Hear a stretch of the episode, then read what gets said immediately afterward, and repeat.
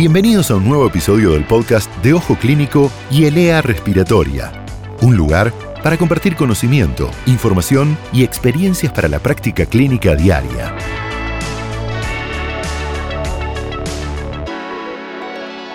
Hola, estamos en un nuevo podcast de medicina respiratoria. Soy Ricardo del Olmo, médico neumonólogo y tengo el placer de estar con el doctor Marcos Hernández, médico neumonólogo también, con mucha experiencia en el tema de asma bronquial y activa participación en nuestra Asociación Argentina de Medicina Respiratoria en la sección científica que justamente se encarga de este punto. Así que para comenzar, una primera pregunta. Creo que no se puede evadir el tema de la pandemia y el impacto que tuvo, tiene o tendrá en los pacientes que tienen asma bronquial. Así que te doy esta pregunta. ¿Qué pensás de COVID y asma bronquial? Bueno, muchas gracias por la invitación, Ricardo. Es un gusto también estar acá con vos y agradecer también al Laboratorio Celea por la invitación.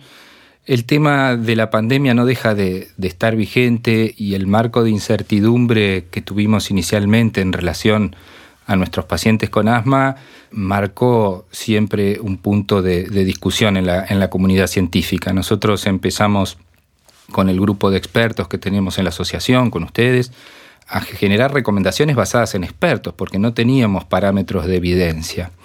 Y puntualmente con el asma y el COVID tenemos buenas noticias a partir de la experiencia de la vida real y de los ensayos y de las estadísticas que fuimos recolectando y que fueron recolectando a nivel internacional.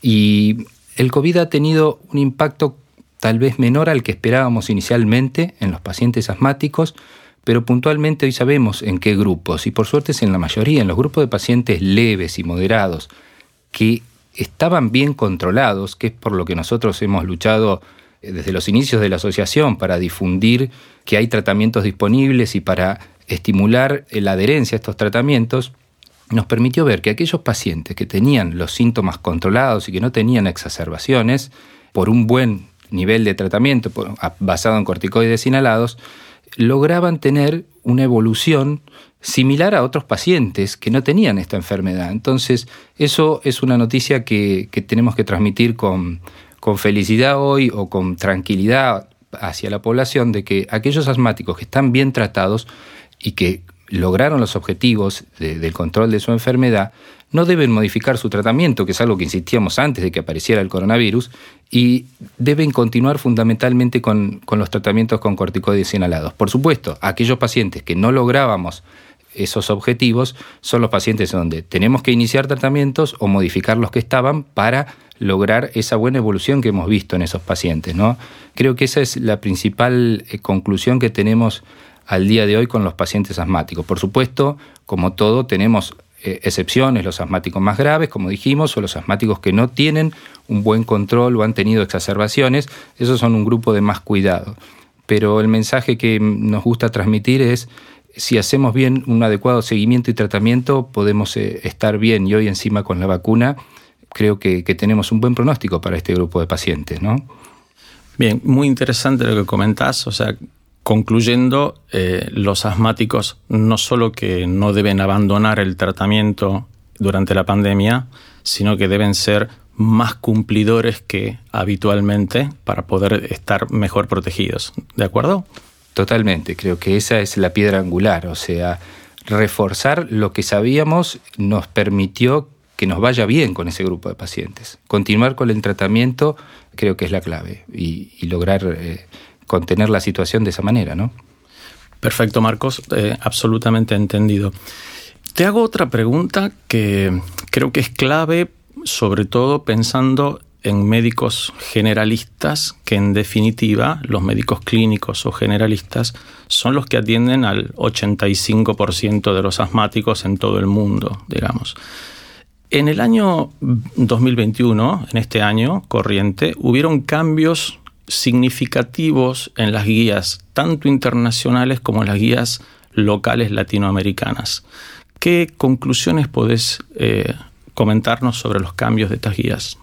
Sí, mira, el comentario que puedo hacer al respecto es, las guías y recomendaciones eh, han tenido bastante revolución. En, los últimos años, diría, y ha quedado plasmada en el último año, eh, la concreción de este tratamiento basado en corticoides inhalados desde los inicios más leves de la enfermedad, ¿sí? donde creemos que hay que tratar la fisiopatología, esa inflamación que se genera en las vías aéreas y que determina los síntomas y la evolución de la enfermedad, hoy está claro en todas las normativas que los corticoides inhalados fundamentalmente deben iniciarse desde las primeras etapas. Y puntualmente, en el grupo de los pacientes eh, de asma leve, que son la mayoría, este último año, una de las guías, o en realidad de las recomendaciones más globalmente difundidas, que es la GINA, incorporó a partir de, mucha evidencia nueva la posibilidad de incorporar corticoides inhalados y broncodilatadores de acción larga y de inicio rápido para poder tratar a los pacientes más leves, tanto cuando tienen síntomas, es decir, solo como medicación de alivio, o cuando el asma está presente más importantemente, es decir, en escalones superiores, utilizar medicación, esa medicación como controladora, es decir, preventiva, y también utilizarla como alivio. Por supuesto que habitualmente hay otras opciones y Gina lo que hace, y esto es lo que quería hacer hincapié, elige dos caminos con un camino preferencial. Es decir, da un abanico de opciones basados en la evidencia, donde elige, hace una preferencia hacia un tratamiento o una estrategia que incorpore el corticoide inhalado en el alivio que produce el broncodilatador. Entonces, un tratamiento combinado en fases que antes estaban más reservadas para casos más avanzados o más sintomáticos, es decir, incorporar el tratamiento antiinflamatorio ante la presencia de síntomas. Y elige todo un track a partir de iniciar directamente tratamiento con, ese, con esa estrategia. ¿sí? Ese es el track preferencial. Y el otro camino, basado, por supuesto, también en corticoides inhalados, y donde hace referencia a un muy pequeño grupo donde podría ser tratado con broncodilatadores de acción corta, pero es un grupo muy selecto, un grupo de pacientes que debería tener dos síntomas al mes y desde ahí en adelante da la posibilidad de utilizar corticoides inhalados siempre y la posibilidad de utilizar la medicación que utilizamos durante muchos años, que son los broncodilatadores de acción corta, como el salbutamol, como rescate. Creo que ese es un punto importante que está establecido en esta guía y que en otras guías que tienen sus diferencias también tienen esta opción, lo que hace Gina puntualmente es dar estos dos caminos y creo que lo que nosotros tenemos que tener en cuenta es que tenemos más opciones para el grupo más prevalente dentro de los pacientes asmáticos y también con el que más dificultades tenemos, a veces de adherencia, y que tiene impacto en la población porque no logramos controlar una enfermedad que tiene tratamiento y que es este, fácil de resolver si podemos lograr el tratamiento y la adherencia, ¿no? y la técnica Creo que ese punto es, la modificación de este año. Y otra cosa que sigue estando vigente y que hay mucho consenso es, aparte del tratamiento farmacológico, eh, revisar siempre esto que mencionaba, cómo hacen los inhaladores, qué inhalador prefiere, qué técnica está utilizando y si es adecuada, y pensar también en los factores de riesgo modificables y los factores de riesgo que tiene el paciente y las comorbilidades, que son en definitiva algo que los clínicos y los médicos generalistas tienen mucho que hacer en ese punto y, un rol importante y las guías lo consideran así, ¿no? Así que me parece que eso es lo que te podría comentar de eso. Perfecto, Marcos. Un poco para los médicos clínicos que, que puedan escuchar este podcast. GINA es probablemente la guía internacional más difundida en el mundo y coincido que el punto clave, como lo referís, sería los pacientes con asma leve se ven beneficiados con el uso de corticoides inhalados con un broncodilatador que comience rápido y que dure más tiempo. Y esto sería para esos pacientes con asma leve usarlo todos los días, usarlo de vez en cuando, usarlo solamente cuando tengan síntomas. ¿Cómo, ¿Cómo le dirías vos a un paciente con asma leve que use esa combinación de un corticoide inhalado con un broncodilatador que comience rápido también. Bien, puntualmente, por ejemplo, hace alusión a una combinación que es el budesonide con el formoterol, que cumple estas características, esta guía, esta recomendación, y tiene que ver con la, con la frecuencia de aparición de los síntomas, ¿no? Con qué impacto tiene la enfermedad en el paciente. Tengo que estar atento a qué impacto tiene en su vida y cuántas veces tiene síntomas por mes, por semana, para poder decidir. Si es un paciente que tiene síntomas muy esporádicos, yo puedo manejarlo con una estrategia de alivio.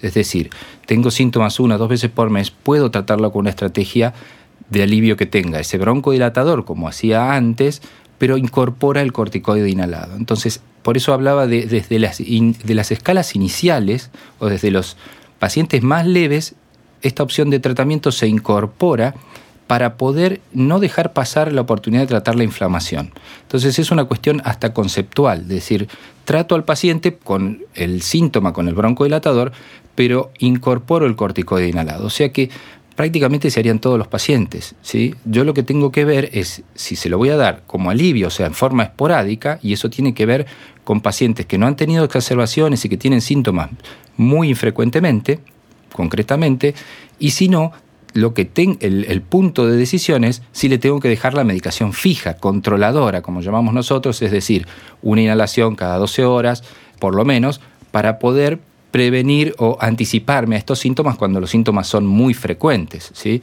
Entonces, creo que el punto está en la persistencia o en la, en la frecuencia de los síntomas para definir si utilizo medicación fija, es decir, preventiva, o si voy a ir solo con una estrategia detrás del síntoma. Para ir detrás del síntoma, incorporo los corticoides y el broncodilatador, solo cuando tiene el síntoma, pero tiene que ser poco, porque si no la enfermedad está presente y voy detrás y la inflamación siempre está y me expongo a las exacerbaciones y me expongo al remodelado, a la persistencia de la enfermedad.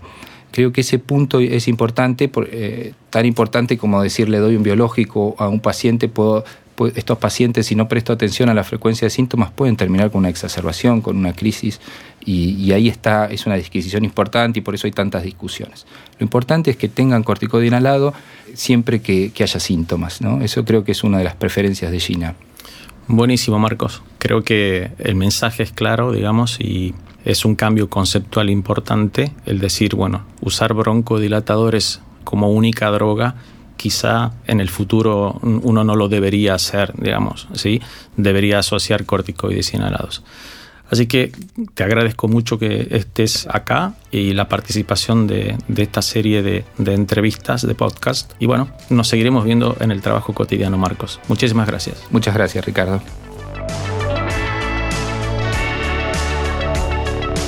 Si te gustó este podcast, suscríbete a la playlist de Spotify o accede desde ojoclínico.net.